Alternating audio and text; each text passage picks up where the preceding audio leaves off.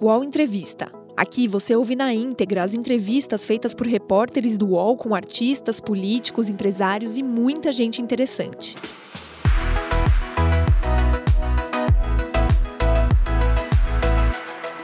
Olá, bem-vinda e bem-vindo a mais uma edição do UOL Entrevista. Meu nome é Diogo Schelp, sou colunista do UOL e comentarista do podcast Baixo Clero. Neste programa, que está sendo gravado ao vivo, com transmissão pela home do UOL e pelos canais do UOL no YouTube, Facebook e Twitter, o editor do UOL, Thales Faria, e eu vamos fazer uma entrevista com o médico oncologista e ex-ministro da Saúde, Nelson Tais. Doutor Tais, muito obrigado pelo, por aceitar nosso convite para essa entrevista. Obrigado, Diogo Doutor Tais, é, o Brasil ultrapassou neste fim de semana 50 mil mortes por Covid-19. Em três meses, a doença matou mais do que infarto, acidente de trânsito e armas de fogo costumam matar no ano inteiro. A falta de coordenação do governo federal com os estados pode ser apontada como um motivo para termos chegado a esse ponto, na sua opinião? Bom, isso é, isso é uma pergunta bem importante. Eu acho o seguinte: o, uma, uma situação como a Covid, ela traz uma. ela realça as fraquezas de um sistema. Quando a gente vê os países hoje, você vê que praticamente nenhum país estava realmente preparado para enfrentar esse problema. Você pega, por exemplo, as referências que a gente tem Estados Unidos na saúde privada, vamos chamar assim, e o Reino Unido na saúde suplementar, são aqueles que, junto com o Brasil, são os maiores números de morte no mundo. Né?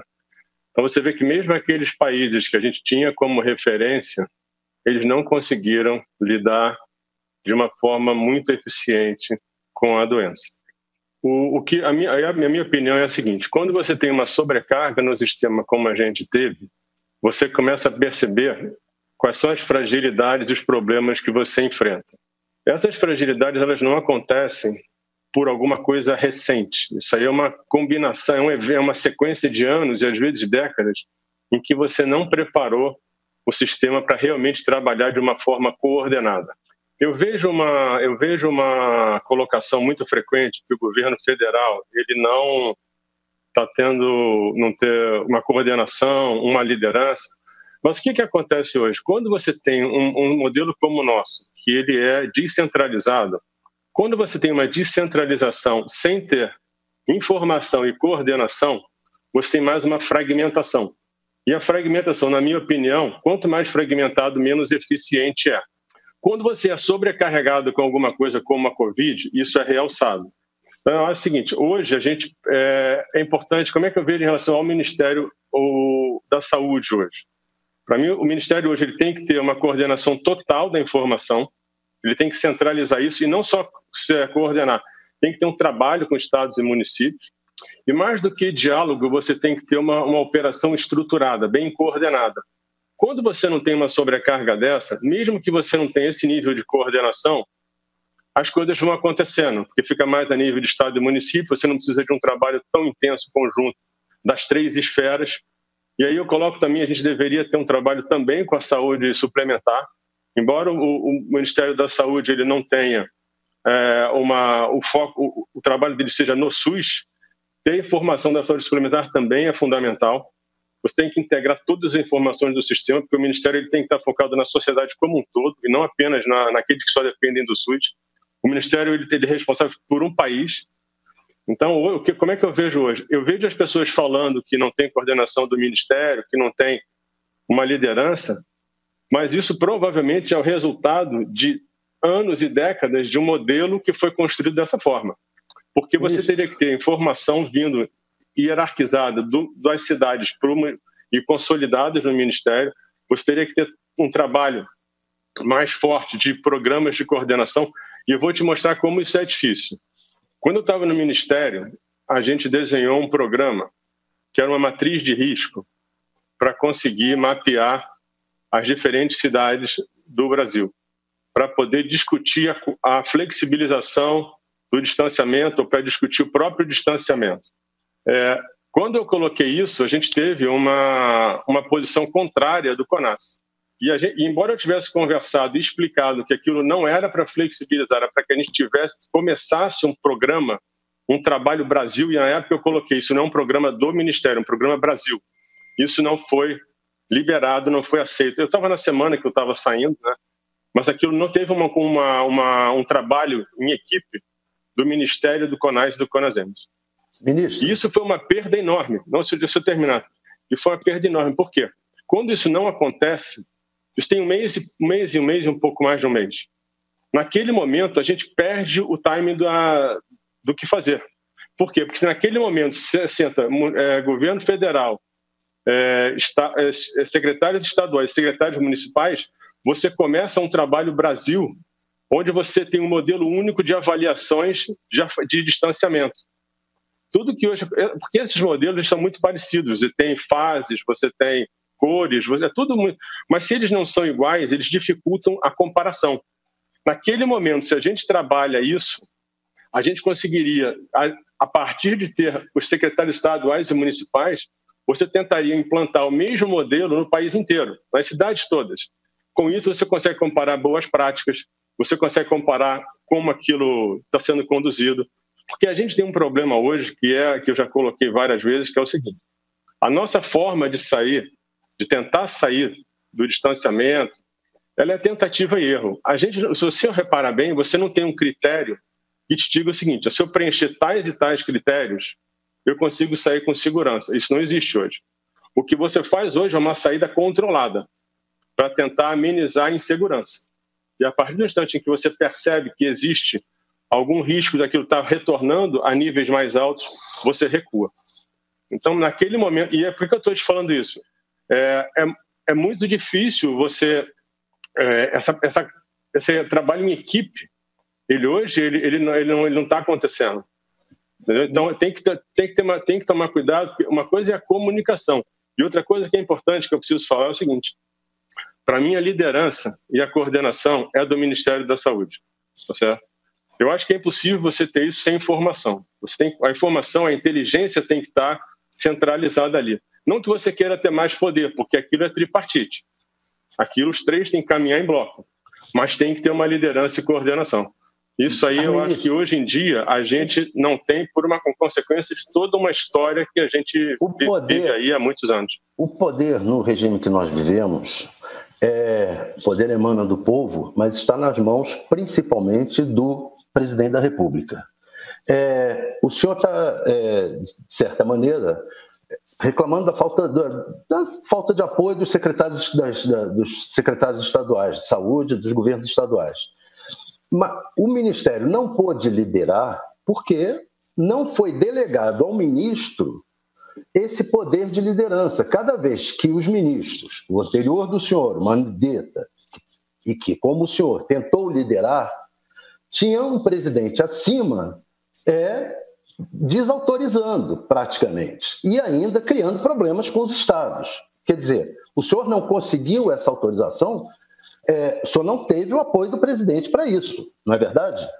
É, o que a gente tem aí muito claro, é dizer, o presidente ele sempre deixou muito claro qual é a forma que ele tem de governar e liderar.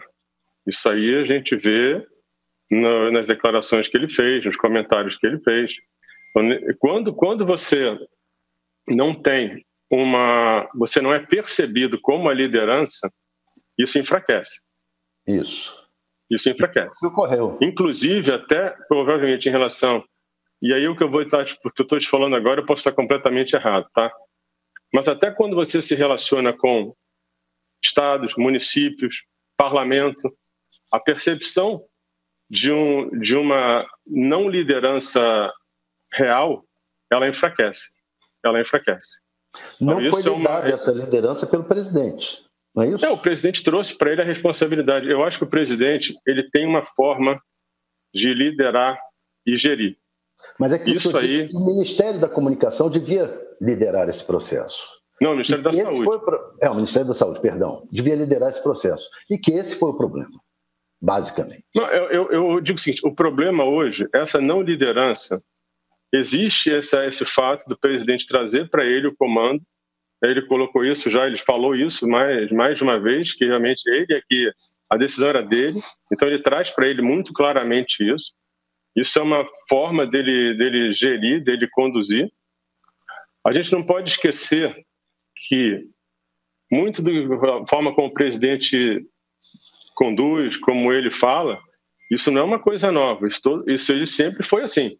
Mas atrapalhou, né? E ele sendo assim, ele foi eleito presidente do Brasil. Mas ele foi liberado, ele foi pelo povo, ele foi legitimado pelo povo como uma liderança. Então, Mas na tem... gestão da pandemia, isso atrapalhou? Eu, eu, eu, o que eu te diria é o seguinte: é... deixa eu pensar aqui, deixa eu repensar meu momento, meus momentos lá. Eu acho que quando você não tem uma liderança clara, que é o caso do Ministério da Saúde hoje, você abre espaço para disputas de poder também. Então isso atrapalha. Porque aí você vê pessoas tendo brigas, é, disputas pessoais que são colocadas acima dos interesses do país no momento em que ele percebe que alguém está mais enfraquecido. Então isso é um problema, fato, porque você tem uma, uma gestão enfraquecida. O, o senhor... Mas isso aí... Sim, não, pode, pode, pode, pode, continuar. Não, não segue, pode segue na é, Tudo bem. Não, é, quando o senhor fala nessa, nessa questão de que uma falta de liderança, essa falta de percepção de que o ministro está no comando da situação e isso cria possibilidades de disputas de poder, o senhor percebeu na, na, no seu, no, na sua passagem pelo ministério que o atual ministro, por exemplo, é, estava cometendo isso ou fazendo isso de, de aproveitar aquele, aquela fra, suposta fraqueza para tentar é, superar o senhor, por exemplo, na, na, nas decisões? Isso de forma alguma. Isso de forma alguma. É, no período em que eu tive lá, Eduardo era meu secretário executivo e ele sempre me deu suporte enorme naquilo que era a função dele, que era a parte de execução. Tinha muito a ver com logística, compra, tudo isso. Nunca aconteceu na minha percepção, uma postura dele tentando ocupar o meu lugar, nunca. Nunca tentou me enfraquecer, nunca percebi nada que pudesse sugerir isso. Então, a minha decisão de saída foi uma decisão porque naquele momento, como eu falei, como eu achava que eu não ia conseguir liderar o processo, como eu não ia conseguir desenhar aquilo que eu achava que era, na minha opinião, a forma adequada de conduzir, eu optei por sair mas isso nunca teve alguma coisa a ver com ele, de forma alguma. O, Pelo o contrário, ele sempre esteve muito do meu lado, sempre me ajudou muito. Na gestão do atual ministro, é, ele está, está, está tendo muito militar no ministério, o senhor não acha? O senhor acha isso adequado? Como é que eu vejo isso hoje? Primeiro, ele é muito difícil você entrar em alguma coisa com aquilo no meio de uma situação crítica como essa e você não trazer o teu próprio time. Eu posso te falar por mim. Quando eu conversei com o Eduardo, que ele veio, ele veio indicado pelo presidente, mas ele trouxe para mim quais seriam, as, quais seriam as propostas dele para trabalhar toda na área de execução, de compra, de logística, de tudo. E ele ia trazer uma equipe que ele ia, que era a equipe que ele estava trabalhando. Aquilo para mim estava adequado, porque eu tinha essa dificuldade. Uma coisa é você ser indicado ministro, digamos, quando o presidente é eleito e você tem tempo para montar uma equipe. Outra coisa é você chegar no meio de uma situação como essa, tendo que estruturar uma equipe. E aquilo era muito crítico.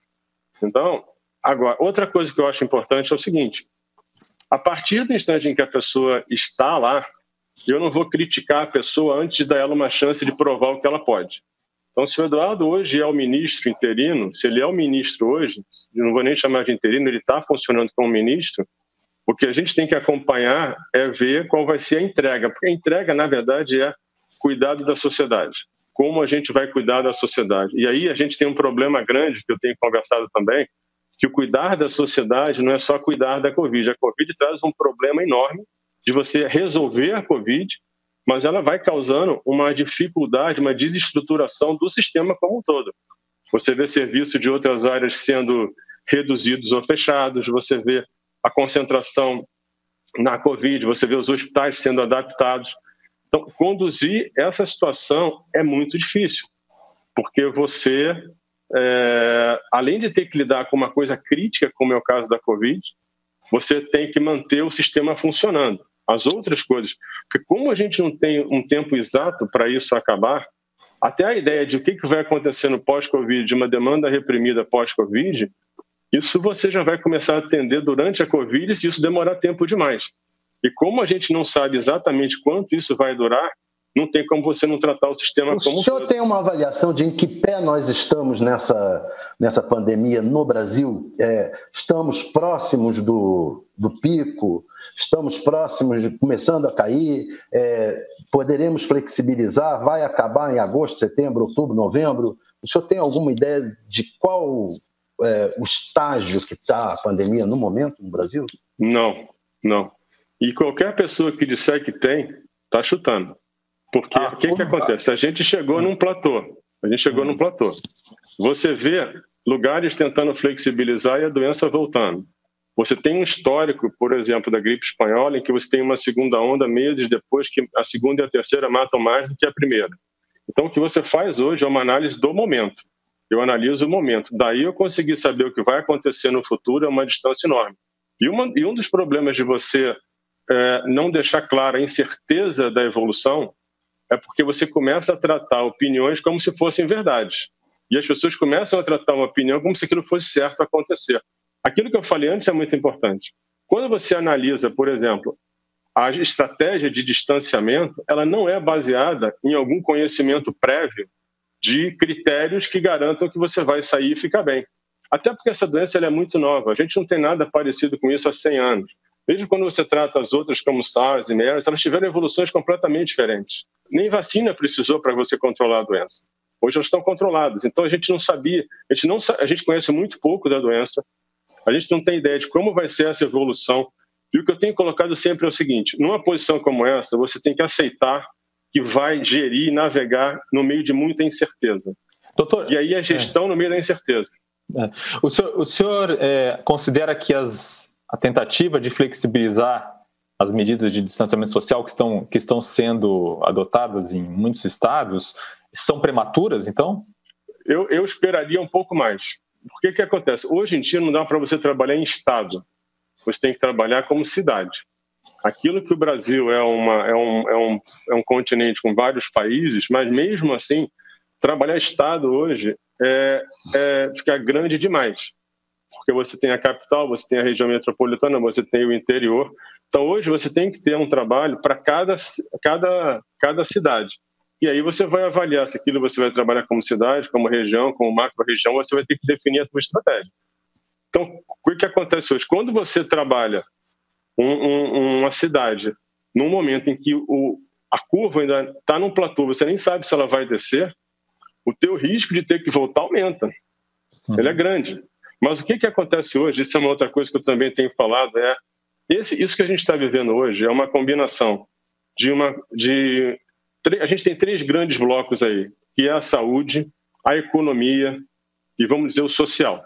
Estou falando em comportamento. Os, eles trabalham muito juntos, eles estão muito interrelacionados. Quando você afeta muito um deles, você acaba impactando no outro. E hoje uhum. os três estão sendo muito impactados. A gente não sabe como isso vai evoluir. Essa é a grande verdade. O que está acontecendo hoje, se você reparar, aquilo que o presidente falava lá atrás em relação à, à flexibilização, está acontecendo hoje. E não é por culpa dele, é porque os estados e municípios começam a sentir uma pressão econômica enorme. Uhum. Isso, a gente não sabe como isso vai evoluir. E te digo mais: quando eu digo que a gente só vai ser julgado no futuro, não só o presidente, mas todos os gestores, é porque a gente não sabe exatamente como isso vai caminhar. Qual o impacto da economia, por exemplo, em mortes, em comportamento? Você, a gente não sabe isso. O senhor... Hoje a gente tem que aceitar que tem uma limitação enorme de entender até se as medidas que a gente está tomando são as melhores. O senhor defendeu que, logo que assumiu, que fossem feitos mais testes. É, passados três meses, parece que está se fazendo pouco teste, não? Isso é outro exemplo do que eu te falei de um sistema que é que não tem uma eficiência alta. A gente é inegável a importância do SUS e a importância do SUS na Covid. Agora, quando você tem, é, você leva tanto tempo para começar a testar mais, isso só mostra a fragilidade do sistema na capacidade dele de responder a uma crise. Porque quando eu entrei, eu até anunciei lá os 46 é, é, milhões de testes, mas aquilo não foi um mérito meu porque eu cheguei na sexta-feira e anunciei isso na segunda. Isso foi um mérito da gestão anterior. Eles trabalharam, Mandetta, Casa Civil, isso é mérito deles. Mas você vê que de lá, o que, o que eu fiz ali foi criar um plano de testagem, porque na prática, o teste, eu vejo Mas está funcionando? Acho que ainda não. A gente teve um aumento. Quando eu entrei, não tinha nem 300 testes por milhão. Eu saí, eu estava perto de 4 mil. Hoje está 11 mil e alguma coisa. A gente está tendo uma evolução. Mas alguns comentários que eu quero fazer para você. Se você pega a Coreia do Sul, que é um exemplo, ela tem 20 e poucos, 20 e poucos mil testes por milhão. Então, não é só ter o teste, é como você usa o teste. Por isso que eu te falei do plano. Você tem primeiro que tem que separar o que é o teste da PCR para o diagnóstico da doença e o teste que te diz se tem imunidade ou não. Então, essa, essa, essa forma de trabalhar, tanto que no plano a gente trouxe o IBGE para ajudar a gente a definir quem deveria ser testado. É óbvio que você tem que testar os profissionais de saúde, quem tem sintoma, mas a ideia é trazer é, isso para pessoas assintomáticas também. No, no, que, no, que, no que foi deixado lá, a expectativa era que esse mês a gente já conseguisse estar fazendo 60 mil testes por dia. Estamos eu não sei como isso está caminhando. Eu não sei como está caminhando, porque eu já não estou vivendo no dia a dia.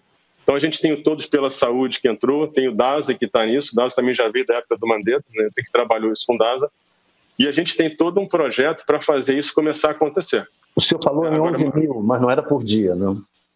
60 mil por dia. Não, 11 mil, quando o senhor falou aqui. Estamos em 11 mil, é, mas eu, eu acho, que, que são 11 mil testes por milhão. Por milhão. E, ah, e a okay. sua expectativa era quantos por milhão hoje? Uh, para te falar a verdade, eu, eu não. Esse tipo de. Como é que eu funciono normalmente? É só para saber se. Eu gostaria de ter mais testes, obviamente, não, mais sim, testes. É para tentar. Mas o número exato, eu não, eu não posso. Quanto, senhor, quanto era a expectativa do Ministério estabelecida no seu plano e, quanto, e diante desses 11 mil por milhão hoje? O que, que acontece? Quando a gente falava nos milhões de testes, esses milhões de testes eles vão acontecendo ao longo do tempo. Eles não são assim, assim, você vai ter X milhões de testes, isso está aqui contigo amanhã e você começa a testar em massa. Não é isso. Tinha que ter sido. Naquela época, a minha grande preocupação era construir a infraestrutura para que os testes saíssem, entendeu? Então, eu. E aí eu te falo isso, é você começar a prever. O que, que acontece? Quando você tem, você tem uma. Como é que eu vou te falar? Quem tem experiência em gestão sabe o quão difícil é fazer as coisas saírem do papel. Então, naquele momento, a minha preocupação era como é que, da forma mais rápida possível, a gente tenha capacidade de fazer com que esses testes que vão ser trazidos comecem a ser feitos. Naquele momento, a minha preocupação não era fazer uma projeção de número de testes. A minha projeção ali era como é que eu conseguia fazer que eu tivesse a estrutura para começar a testar, e aí eu ia ver quantos testes foram, fossem chegando. o que acontece ali, o que precisava fazer era fazer com que aquilo acontecesse, acontecesse o mais rápido possível. Uhum. E eu não tinha isso aí, claro, na como, como quanto tempo levaria para trazer essa estrutura rodando. Doutor, é, eu queria falar um pouco sobre tratamento. Tá? Vários médicos na linha de frente é, do tratamento da Covid estão prescrevendo, por exemplo, dexametasona ou heparina é, para pacientes com Covid-19, mas esses medicamentos não despertam a mesma polêmica que despertou ou desperta ainda a hidroxicloroquina. Na sua opinião, isso se explica porque nenhum, de, de, nenhum desses outros medicamentos foram indicados com viés político pelo governo Bolsonaro? Não, claro que não. Eu acho que essa disputa em relação à cloroquina ela não tem nada a ver com o avanço da ciência. Não dá para misturar esses conceitos. A dexametasona, o que, que aconteceu? Existe, existe no tratamento da Covid a discussão de anticoagulante, a discussão do corticoide, que é o da dexametasona, Existe a discussão de drogas que podem funcionar, como é o caso dos antivirais, como é o caso de drogas que atuam na inflamação, é o caso do plasma, é o caso do remdesivir. Então, você tem mu muitas coisas acontecendo. Isso é uma coisa importante que eu já tinha colocado. O fato de, às vezes, você ter alguma concentração da discussão, ou até uma concentração política, isso não significa que outras coisas não estejam acontecendo no ritmo que elas deveriam estar. O problema da discussão política é que ela traz desgaste para todo mundo e ela pode trazer polarização e disputa. Mas o mundo continua avançando em relação à, à, Covid, independente do que acontece no Brasil. Tanto que esses estudos de hoje de cloroquina, de, de, de dexametasona, eles por estudos feitos fora do Brasil.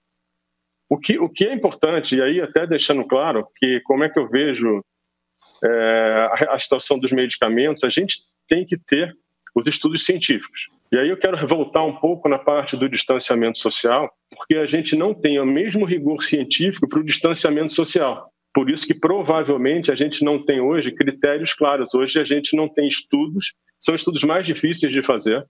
Você estudar um remédio não é simples, mas é muito mais fácil que um estudo populacional natural como esse. Mas hoje a gente tem muito pouco, é, a gente não tem estudos claros dizendo quais são os critérios, o que, o que você vai fazer que vai realmente solucionar a Covid. Porque você vê coisas feitas aparentemente iguais em lugares diferentes com resultados diferentes. É por isso é multifatorial. Vou te dar um exemplo prático. Coisas no Brasil que talvez possam ter tido impacto. A gente viu que em março a gente já começou a ter aumento de casos. Então, por exemplo, quanto é que, qual teria sido o impacto do carnaval? Eu não sei. Eu não estou dizendo que teve, só estou dizendo que tem que estudar isso para medidas futuras. Se a gente tiver uma segunda onda, se tiver uma outra pandemia como essa, qual foi o impacto do tempo de fechamento de fronteira? Entendeu? Então, tem vários fatores aí ligados a distanciamento que estão ligados, que, que são importantes. Você pode ter aglomeração, você pode ter o fechamento de fronteira, você pode ter ah, o dia a dia, onde você monitora o distanciamento social no dia a dia das pessoas. Tudo isso precisa ser melhor estudado para que a gente possa entender. Então, voltando para a tua pergunta, é: Sim. isso que está acontecendo hoje da dexametasona não tem nada a ver com a cloroquina, são estudos mundiais a dexametasona foi um estudo que foi, foi, foi suspenso, a, o braço foi suspenso no meio, porque se mostrou. Isso é uma outra coisa importante, que é o seguinte: como é que isso funciona na prática? Você tem um estudo, quando você tem um estudo que a gente chama de randomizado, que é o estudo ideal, o que, que é isso na prática? Por que, que ele é o ideal? E aí isso tem a ver com os estudos anteriores da cloroquina, que eram observacionais. Por que, que isso levou à situação atual? No estudo randomizado, você põe dois grupos iguais. Você tenta igualar esses grupos. Então, por exemplo, eu não posso pegar um grupo em que a idade média são 45 anos, em que o outro a idade média são 75 anos. Eles já são naturalmente muito diferentes. Estou te dando um exemplo extremo. Mas uhum. você tem vários detalhes que você não, não, não, não igualar nos grupos, você não faz com que a droga seja a única diferença. Isso aí é importante. Nos estudos observacionais, que são retrospectivos, a grande pergunta é se você realmente conseguiu ter esse tipo de sofisticação da separação dos grupos. Por isso que ele tem menos valor. Sim. Então a gente é, teve.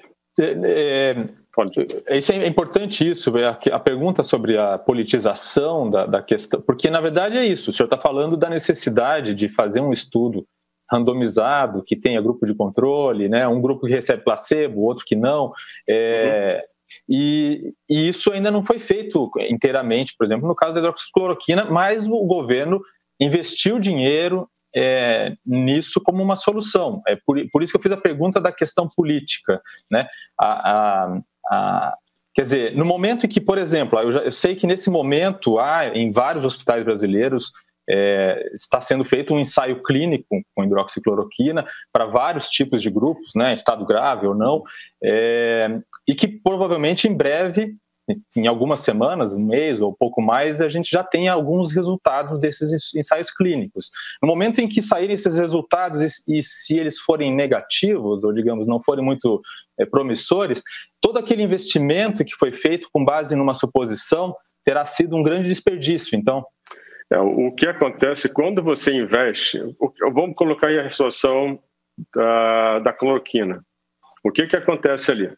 A gente tem um estudo inicial de laboratório que mostra números muito promissores. E a partir daí, isso vira uma esperança naquele momento. Você vê hoje é, a classe médica usando o remédio. Você vê o Conselho Federal de Medicina autorizando o remédio. Então, é, é muito difícil também. E, e, você vê, eu vejo pessoas indicando o uso de cloroquina, digo, da, da área de saúde. Então, existiu ali uma, uma crença, uma expectativa, e as pessoas se apegaram naquilo. É como se apegam até hoje. Não estou falando só do presidente, estou falando de todo, todo mundo. Porque na época o que aconteceu seguinte, era uma decisão de você antecipar ou não o uso da cloroquina.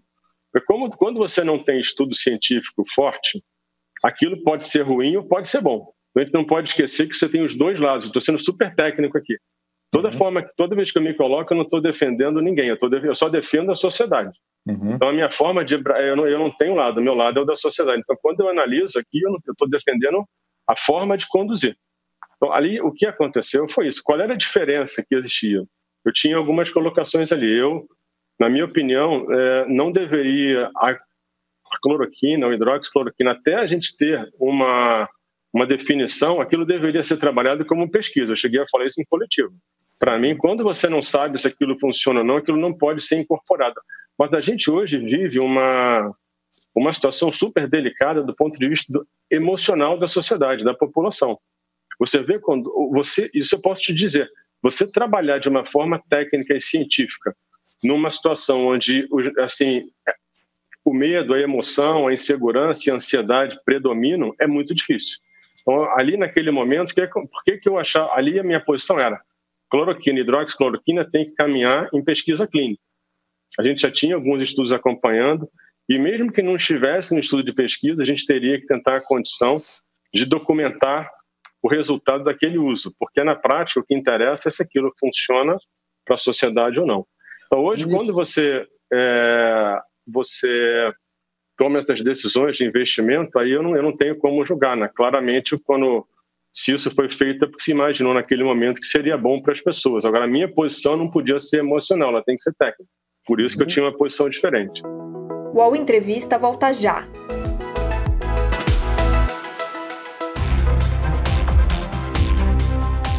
Baixo Clero é o podcast de política do UOL.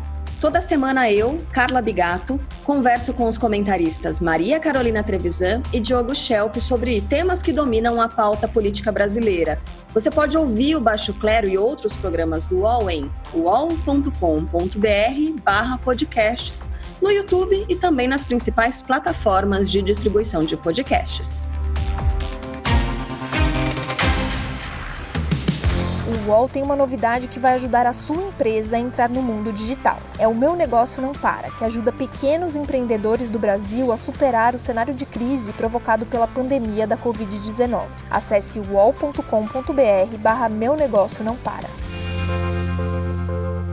Por falar em posição técnica e não emocional, é, uma cena que me marcou muito foi assistindo aquela reunião ministerial do dia 22 de abril, o senhor ali sentado entre o Weintraub e o Ricardo Salles, e o senhor estava boquiaberto, digamos assim. O senhor, o senhor olhava como quem não estava acreditando. Um lado olhava o outro. O senhor foi, ficou muito surpreso com aquela forma de lidar na, numa reunião ministerial? Eu tinha acabado de chegar, né?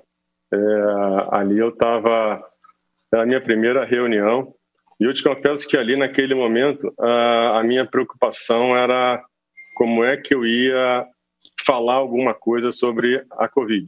Né? Porque assim que eu entrei, naquela reunião eu já falava sobre o sistema, sobre tudo.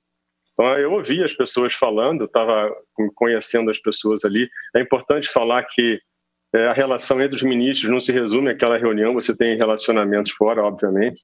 É, então, naquele momento, eu te confesso que a minha preocupação ali era ouvir as pessoas e preparar uma fala sobre a Covid, né? Que ali era importante para mim. Eu estava chegando, eu tinha que dizer por que, que eu estava chegando, o que, que eu ia fazer.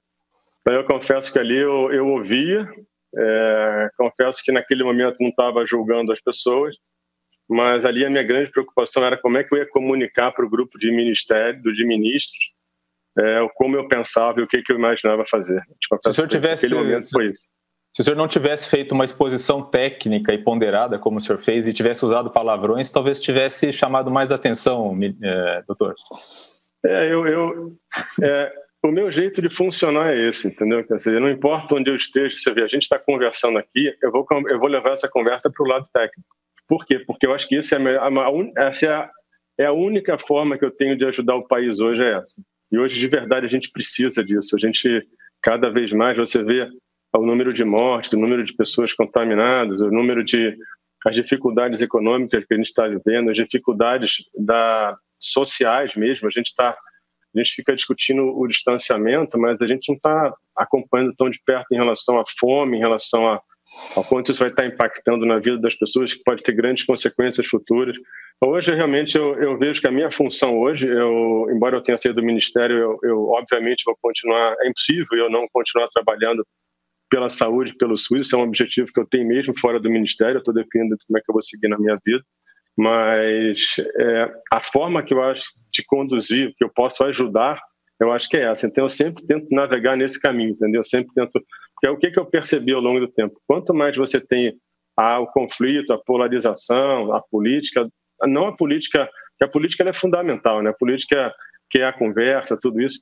Eu, eu caminho num lado nesse modelo. Inclusive, uma coisa que eu acho importante te falar é o seguinte: quando eu vi aquele episódio dos dados do Ministério, tudo, e aí eu vejo o consórcio da, é, assumindo uma posição forte, tudo, isso me preocupa muito, porque é, você, o enfraquecimento de qualquer instituição, tanto enfraquecimento quanto força demais, o que, que vai garantir que a gente tenha um país não só democrático, mas bastante equilibrado e funcionando bem?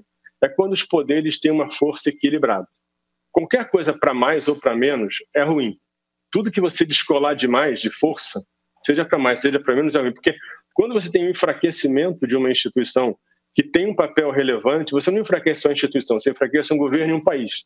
Então, hoje, como é que eu, como é que eu, o que, que eu sugiro? Que a gente, de verdade, se existe algum tipo de questionamento, que isso seja colocado de uma forma é, construtiva, para que a gente consiga ajudar todas as instituições, não só o Ministério, para que elas consigam trabalhar e chegar nesse nível de equilíbrio que o país precisa. Doutor, Honestamente falando, eu acho que isso é importante. Doutor, o que, que o senhor acha da, da sugestão feita pelo presidente é, em live é, para que as pessoas entrem nos hospitais para verificar e confirmar é, a hipótese de que os, os, leitos, na verdade, estão vazios e que os números da Covid não são tão altos, já que o senhor falou da questão dos números? É, eu acho que tudo é a forma de falar, sabe? Eu acho que. É, como é que eu vejo essa situação? Vou te dar a minha opinião pessoal. A sociedade tem o direito de saber como o dinheiro é usado. Não só pelo dinheiro que o governo federal repassa, mas como os impostos, o dinheiro dos impostos está sendo usado. Então, é, o que eu te diria em relação a isso é o seguinte: a gente precisa conhecer melhor como o dinheiro está sendo usado.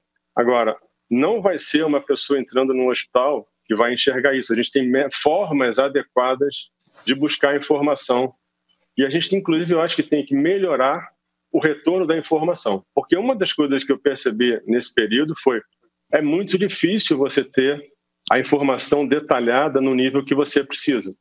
Porque essa informação tem que vir do município para o Estado, do Estado para o Ministério. Então, por exemplo, uma coisa importantíssima para mim, eu preciso saber qual é a mortalidade de cada UTI, porque certamente a mortalidade não é igual. E como é que eu consigo enxergar onde é estão as melhores práticas para que isso possa ser copiado ou reproduzido. Porque não adianta só você sair colocando profissional da saúde se ele não tem a capacitação necessária. Porque com o passar do tempo, a parte de equipamento, é, peça, insumo, isso vai tender a normalizar. Agora, o grande problema que a gente vai ter, se a gente continuar necessitando de muita gente capacitada em UTI, seja ventilação mecânica, seja diálise, seja outras coisas, a gente talvez tenha mais dificuldade se a gente tiver uma segunda onda, se a gente tiver alguma coisa. Então, hoje, o que eu vejo é o seguinte: em relação à tua pergunta, eu acho que ali é uma busca de entender como o dinheiro está sendo usado. Agora, existem formas é, vamos dizer, mais estruturadas de fazer isso. Não sei se eu te respondi a pergunta, mas aí, o, o, problema que eu vejo é esse. Então eu, eu me coloco nessa posição. Não é, não é a forma correta, certo? É, ministro, o. Eu acho, eu acho que na prática você, você entrar num hospital é, isso não te dá uma visão do todo. Você tem, tem, que ter uma coisa Brasil, você tem que ter uma coisa. Tem muito mais dados para você colher, para você entender a operação, entender como aquilo foi planejado, será que se aquilo foi necessário ou não. Isso é uma coisa super importante, porque se a gente imagina que é, a gente não sabe exatamente como isso vai caminhar, a gente não sabe quando a Covid termina, quando esse problema termina, isso não é um problema do passado, é um problema do presente. Então, mesmo que você não tenha tido, a, vamos dizer assim, a, o planejamento ideal lá atrás, você tem que ter ele hoje. Cada Isso. dia você pode melhorar o que você faz, entendeu? Então, acho que a gente tem que trabalhar hoje quase como se todo dia você estivesse imaginando que pode estar saindo do zero de novo, entendeu? Então, tem que ser Mas, bem... Ministro, não, não existe perda de tempo. Esse caso, por exemplo, da, da, da invasão de hospitais, foi uma recomendação do presidente. As máscaras, por exemplo, são. É, vários epidemiologistas têm dito: olha, nós não temos vacina hoje, a única vacina que existe é a máscara. As pessoas andarem com máscara. E nós temos um presidente que, invariavelmente, está sem máscara e está e tá desrespeitando as regras. É, o senhor não está sendo muito condescendente com o presidente e muito crítico com os estados, que os estados atrapalhando, que não tem, tem que ter. Né? E o presidente, tudo isso, o senhor ah, não está sendo muito condescendente com ele? Eu não, eu não disse que os estados estão atrapalhando. Então, é, uma coisa então... importante é você. Não, não, uma coisa importante é você não claro, falar coisas claro, que eu não claro, falei como se eu tivesse você tá falado. Tá certo, o senhor está tá certo. certo. Certo, Então, o que, que acontece hoje? Quando eu coloquei o episódio, eu falei em relação à matriz de risco. Mas hoje, prefeitos, governadores, secretários estão trabalhando muito. Então, tem, tem que ficar claro que não existe uma crítica a eles. O presidente não está atrapalhando? Uma coisa que eu, eu não sei exatamente qual é o impacto do que o presidente faz hoje. E eu não estou te falando isso para defender o presidente. Vazão dos... Eu acho que o uso de máscara, o uso de máscara ele é importante. O uso de máscara ele é importante. Né? Então, na época em que eu é, estava lá, me lembro do presidente usando máscara, mas o uso de máscara é importante. Isso é inegável. O uso de máscara é importante. Né? Agora, uma coisa que me preocupa também, é, isso eu já falei uma vez, é quando que a gente tem que tentar entender o impacto de cada coisa.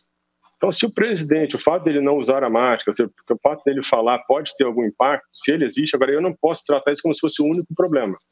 Claro. Porque tem muito mais coisa que tem impacto. Então, por exemplo, qual, qual vai ser o impacto, por exemplo, da, da, da ansiedade e depressão nas pessoas que estão isoladas?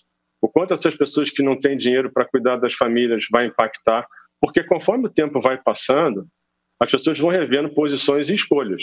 Tá? Então, eu quero deixar muito claro que não existe uma crítica minha aos estados e municípios. Não existe uma crítica minha aos secretários de saúde, nem estaduais, nem municipais. Tá? O Conselho Nacional. muito claro, porque eu trabalhei com eles direto. O senhor criticou o Conselho Nacional aí. de Secretários de Saúde? Hein? O senhor criticou esse Conselho Nacional de Secretários de Saúde. Não, eu acho que ali a gente teve uma perda, naquela situação específica. Tá. Então, eu tô, isso eu estou deixando bem claro. Acho que naquela situação específica a gente teve uma perda. Que Porque ali a gente estava desenhando um projeto Brasil para distanciamento. Então, ali. Agora, isso não invalida tudo que os secretários, os prefeitos e os governadores estão fazendo hoje. Então, aquilo ali não é uma, um, uma coisa que faz com que eles sejam ruins. Aquilo foi uma decisão que eu achei que hoje a gente poderia, talvez, estar trabalhando um padrão Brasil e colhendo mais informação para ajudar a tomar decisões futuras. Tem que ficar bem claro que é uma coisa pontual. Tanto que quando, a gente, quando eu estava lá, antes de eu sair, fui eu que retomei ah, o conselho de, de crise, que é onde estariam o CONAS e o CONASEM junto com o Ministério, e eu marquei a comissão, a reunião da CIT. Fui eu que fiz isso antes de eu sair. Então existia uma preocupação enorme. E quando eu não anunciei a, a, o projeto, porque existia um questionamento, isso mostrou que a gente estava trabalhando junto. Então, ali eu tinha prometido apresentar isso na coletiva e não apresentei e expliquei porque eu queria trabalhar os, com os secretários estaduais e municipais. Mas acho que naquele momento, não ter seguido numa discussão, porque ali não era o momento em que a gente ia estar abrindo a economia ou distanciando as pessoas. Ali era o momento em que você começava a ter uma discussão mais aprofundada da melhor forma de conduzir. Mas tem que deixar claro que isso é uma coisa muito pontual.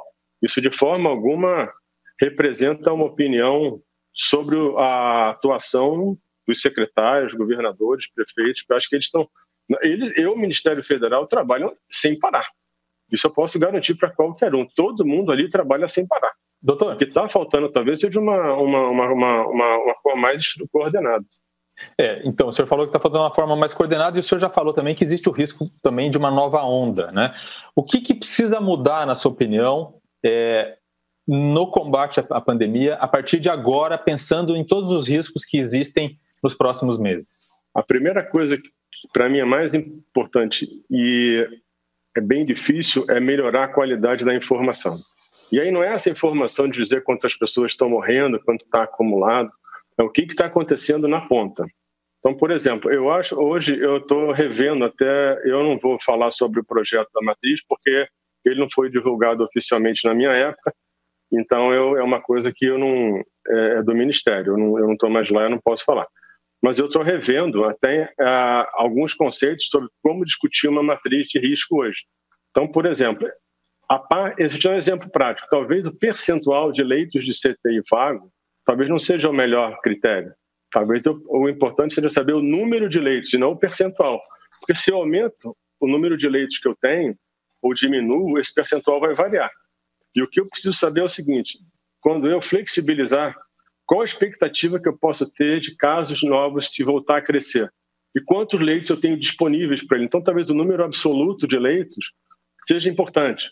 Outra coisa que eu acho fundamental hoje é você também tentar medir coisas que têm um impacto social.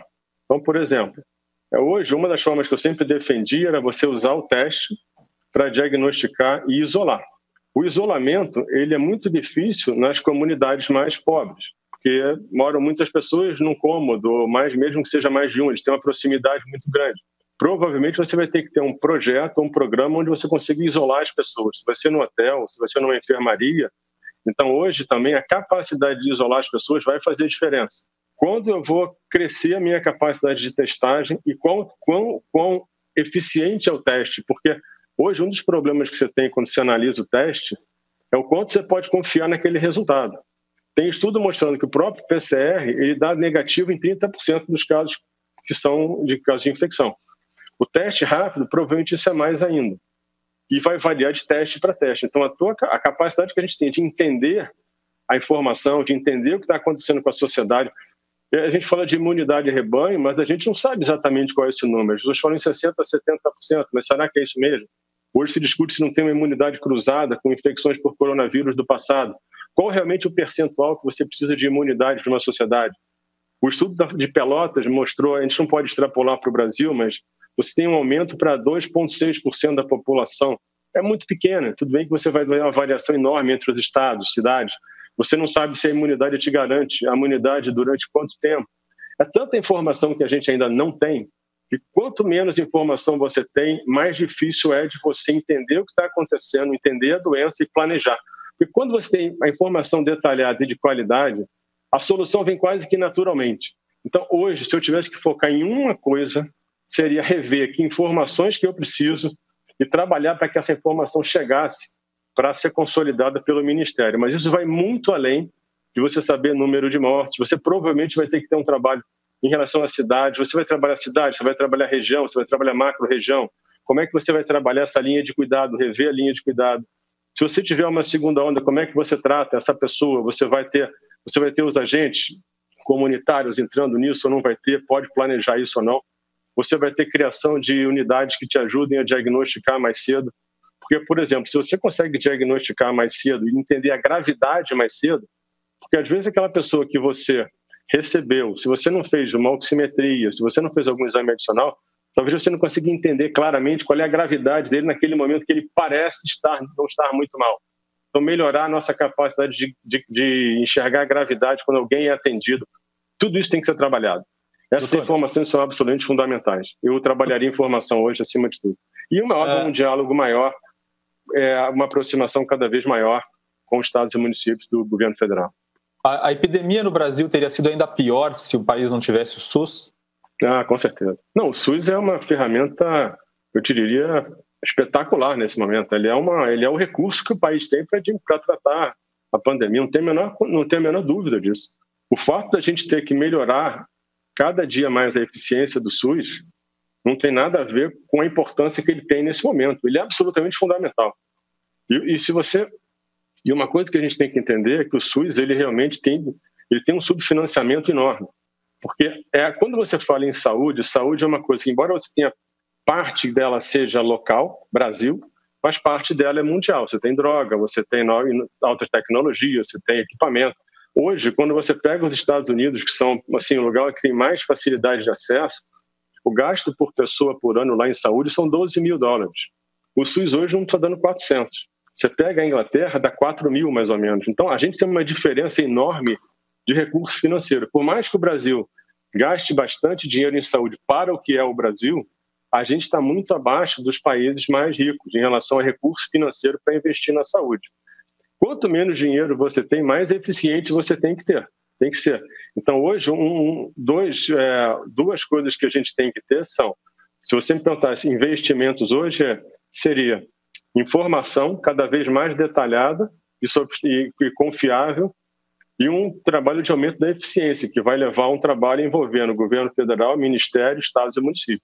Mas nós, é, muito embora tenha, estejamos investindo em saúde muito menos do que os países desenvolvidos, investimos mais do que muitos países que estão em melhores, com melhores índices de controle da pandemia do que o Brasil. O Brasil está mal nesse, nesses índices. O que nós erramos aonde? Eu acho que essa falta de coordenação ela pode ter atrapalhado. A gente não ser capaz de trazer informação rápida. Acho que o planejamento talvez tenha pudesse ter sido melhor. E é o planejamento que eu digo global. A gente no começo a gente teve é, alguns modelos matemáticos, como do Imperial College, projetando números absolutamente catastróficos. E esses números foram muito usados para planejar o que, que deveria ser feito. E você está falando em hospital, hospital de campanha. Então, eu acho que a gente ali também teve uma, um começo onde houve uma, uma, assim, uma colocação de números que levaram a posturas de buscar proteção total. E aí você meio que é, não, talvez não tenha levado na velocidade ideal entre as diferentes cidades, entre os diferentes lugares. E, e, e eu te digo o seguinte, eu acho que falta mesmo hoje uma, uma talvez o maior, o maior trabalho em conjunto dos estados, municípios e o governo federal. Porque a gente, a gente nunca precisou desse um alinhamento tão forte como agora.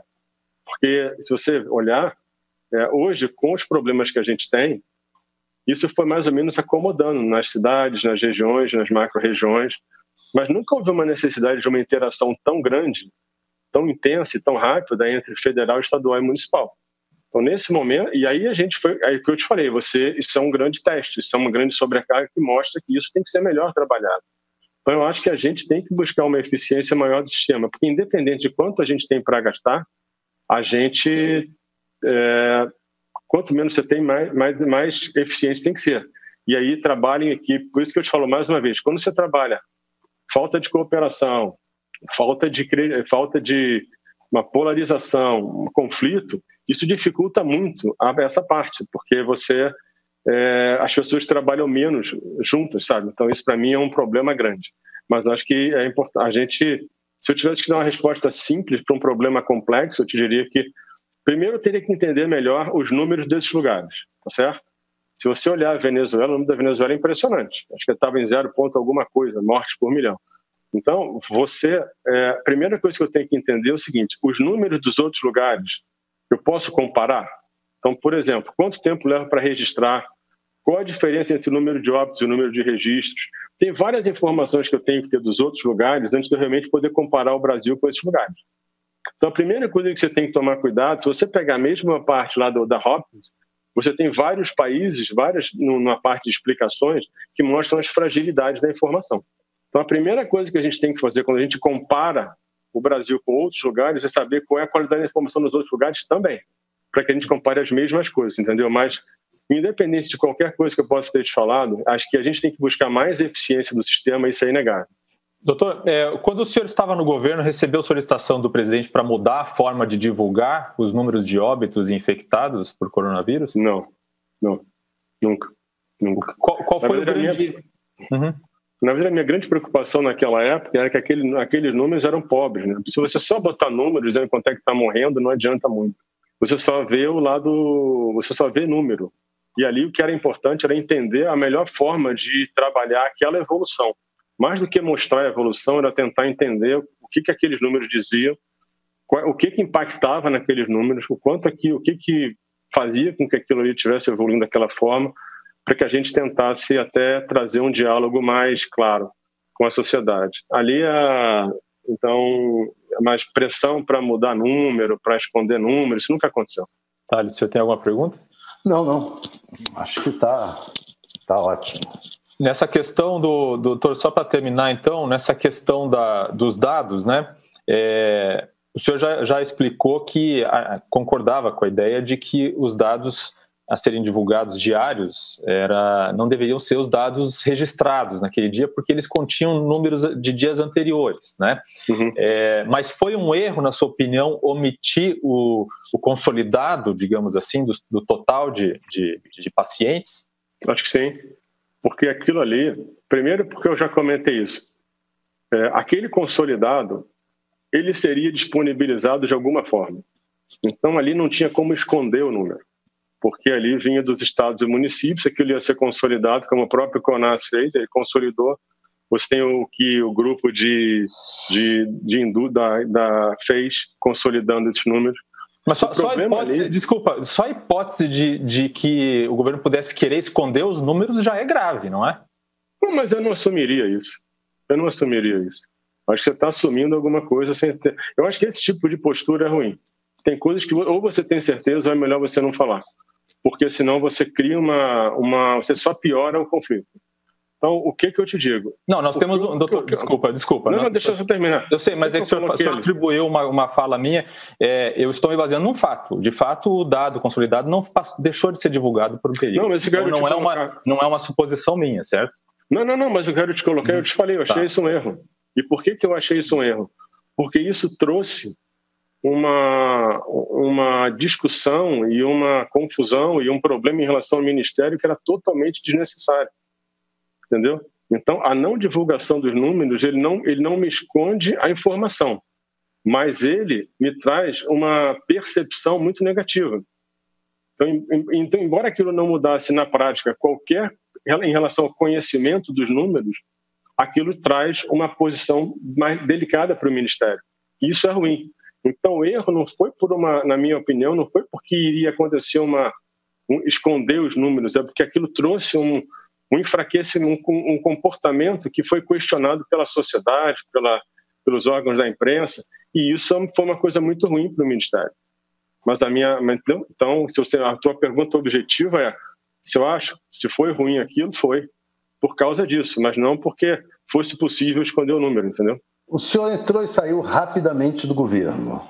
É, uhum. O senhor é, se arrepende? Acha que foi certo aceitar? Foi certo sair? O senhor se arrepende de ter participado do governo?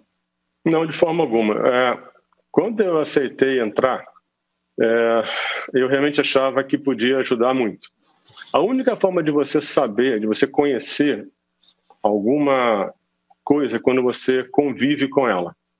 Então, a única forma de eu conhecer o ministério, de conhecer o potencial de ajuda, era estando dentro. Então, não tinha como eu não entrar para saber o quanto aquilo que eu imaginava de potencial de ajudar o governo poderia ser feito. Então, entrar, e para mim era muito importante ajudar o Brasil. Eu acho que isso aí é, para mim, é, a gente precisa realmente. É um momento em que o Brasil precisa de muito trabalho. Em relação à saída, foi aquilo que a gente conversou. Quer dizer, eu tinha uma forma de, de abordar como, conduz, como conduzir a saúde, o presidente tinha outra. Como eu falei, ele é a pessoa eleita, ele é, ele é o, o líder do, da nação hoje. Eu fui escolhido por ele. Naquele momento, eu percebi que é, ele a forma de, de, que eu tinha de conduzir não era, não era igual a dele. Ele é a liderança, ele faz as escolhas, e aí eu, eu optei por sair. Mas, como eu falei, em momento algum eu, eu, eu briguei com o presidente, eu discuti com ele, a gente sentava, conversava, e só que ali a conclusão que eu cheguei é que eu não conseguiria conduzir da forma que eu imaginava. E aí eu não ia trazer conflito, então simplesmente saí. Porque o, a, o que eu não queria é que aquilo evoluísse para uma para mais uma, um desgaste político do, do país. Né? Então ali minha, o que eu tinha que fazer era sair. Thales, se você, se você tiver mais alguma pergunta para a gente encerrar ou, ou podemos seguir? Sua avaliação final do governo hoje, qual é? é avaliação final do governo. Eu tenho, eu acho que essa avaliação final a gente só vai conseguir saber lá na frente. E não estou te falando isso porque eu não quero dar uma opinião, vou até te explicar por quê. Então, sua avaliação hoje, não a final, hoje. Hoje eu não sei, eu não sei. É, eu acho que em relação ao sistema de saúde, a gente tem que melhorar a eficiência da operação. A gente tem que melhorar a nossa capacidade de, de, de responder o que está acontecendo. Em relação à área da economia, eu acho que a gente hoje não consegue enxergar o impacto do que está sendo feito hoje. A gente não consegue, acho que só lá, quando eu for te olhar lá na frente, é isso. Eu acho que a gente lá na frente vai olhar para trás e pode falar, acho que eu tinha que ter investido mais na economia do que eu investi. A gente já está investindo, a gente tem auxílios. É, e eu não sei como é que as pessoas vão continuar é, conforme isso for, a, conforme a pandemia se mantém. Eu não sei como é que vai ser o comportamento, eu não sei se elas vão fazer escolhas diferentes lá na frente. Hoje, eu vejo, o que, que eu vejo? Eu vejo, apesar de todas as crises, é, eu vejo um governo que está ajudando na área econômica, e aí, é, e num país continental como esse, você sempre vai ter problema, por mais que você desenhe um plano para ajuda econômica, sempre vai ter aquele, aquela pessoa que se aproveita disso de uma forma desonesta. Pode ser a minoria, então todo programa como esse tem que ter uma, um controle de corrupção ou de, ou de fraude. É, você vai ter um percentual em que aquilo não conseguiu funcionar bem, e aí você tem que fazer com que esse percentual seja cada vez menor. Então, hoje, a forma como eu vejo o governo, eu vejo, embora eu coloque que não tenha a eficiência ideal, Hoje eu vejo cidades, estados e municípios trabalhando intensamente, dando o máximo que é possível. Acho que se a gente tivesse uma parte de informação maior e uma integração maior, talvez a gente pudesse ser mais eficiente, mas hoje eu vejo cidades, estados e municípios trabalhando, é, cidades, estados e governo federal trabalhando muito. As pessoas trabalham 24 por 7, trabalham sem parar. Né? Eu vejo o governo ajudando na economia, se vai ter que fazer mais rápido, vai ter que melhorar, você tem que melhorar a cada dia. E eu fico prestando atenção em como as pessoas estão caminhando na, na sua vida pessoal. Então, se eu te disser como é que o governo está caminhando hoje, eu não vou julgar isso é, avaliando o presidente. Eu tenho que avaliar a conduta que está acontecendo, independente de qualquer crise, escândalo, qualquer problema que possa acontecer. Eu acho que o governo está dando o melhor dele, eu não tenho a menor dúvida disso. Como governo, você não pode esquecer que o governo são centenas, milhares, milhares e milhares de pessoas trabalhando. Não é só governo federal, é governo estadual e municipal também. Então, precisa melhorar, precisa.